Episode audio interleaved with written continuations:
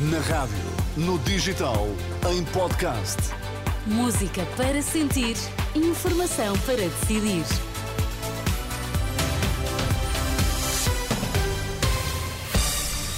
Notícias às 5 na Renascença com a Ana Rita Borda d'Água para Jorge Destaques. Bom dia.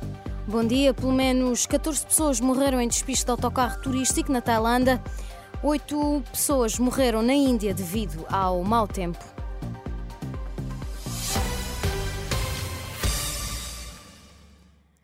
Menos 14 pessoas morreram esta terça-feira depois de um autocarro turístico em que viajavam se despistarem a bater numa árvore no oeste da Tailândia. Dezenas, de pessoas ficaram feridas e presas no veículo. Os serviços de emergência retiraram os feridos do transporte e transportaram-nos para hospitais próximos. As autoridades estão agora a investigar as causas do acidente.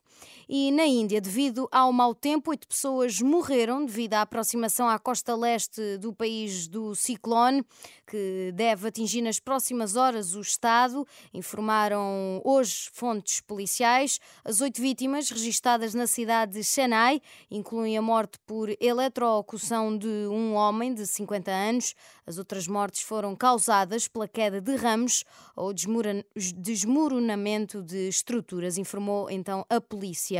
De acordo com o último boletim do Departamento Meteorológico da Índia, a tempestade ciclónica severa encontra-se a cerca de 70 quilómetros da cidade de Nelore, onde se espera que a tempestade atinja o sol também nas próximas horas. Por cá, o Presidente da República enviou para a PGR todos os e-mails trocados a propósito das gêmeas luso-brasileiras de uma família amiga do filho e que terão conseguido receber um tratamento inovador para uma doença rara à custa do SNS. Um mês depois do caso ter sido conhecido, Marcelo veio dizer que já tem respostas concretas para dar. Afinal, recebeu um mail do filho de que não se lembrava e garante que não houve qualquer tipo de favorecimento e a prioridade seria sempre para os doentes que vivem em Portugal. Por isso, continua a ter todas as condições para se manter no cargo de Presidente da República. Precisamente o que fica claro é que o Presidente da República Portuguesa, perante uma pretensão de um cidadão como qualquer outro, dá o despacho mais neutral e igual a que deu em N casos, e não há uma intervenção do Presidente da República pelo facto de ser filho ou não ser filho. Uma intervenção. Perguntarão, e depois ter ido para a presença do Conselho de Ministros? Isso não sei. As explicações dadas por eh, Marcelo Rebelo de Souza e sobre este mesmo caso, João Paulo Batalha eh, não está sanado, diz das explicações do Presidente da República e em declarações à Renascença, o Vice-Presidente da Associação Frente Cívica diz que o caso é grave do ponto de vista ético. Isto é uma situação grave em que o Presidente da República se envolve num caso particular, a pedido do seu próprio filho, para lá do que é normal uh, a Casa Civil da Presidência da República envolver-se.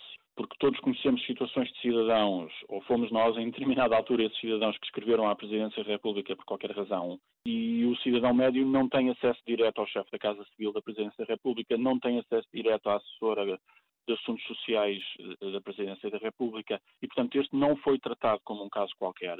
E portanto, no mínimo, Marcelo Rebelo de Sousa permitiu que se criasse a percepção no Ministério da Saúde e no Hospital de Santa Maria de que havia de facto um empenho pessoal do Presidente neste caso. Diz João Paulo Batalha que essa percepção foi suficiente para que se atropelassem procedimentos e regras e se fizessem intervenções clínicas contra o parecer dos próprios, próprios médicos e aponta que há questões por esclarecer. Investigadores e docentes da Universidade do Algarve manifestam-se hoje pela defesa das profissões e para alertar para o descontentamento e injustiças que se vivem na Universidade Algarvia. De acordo com os professores, está em causa a insatisfação face à precariedade extrema na classe dos investigadores. Os profissionais dizem que se deparam com o uso abusivo da figura do docente, convidado que condena largas dezenas à precariedade.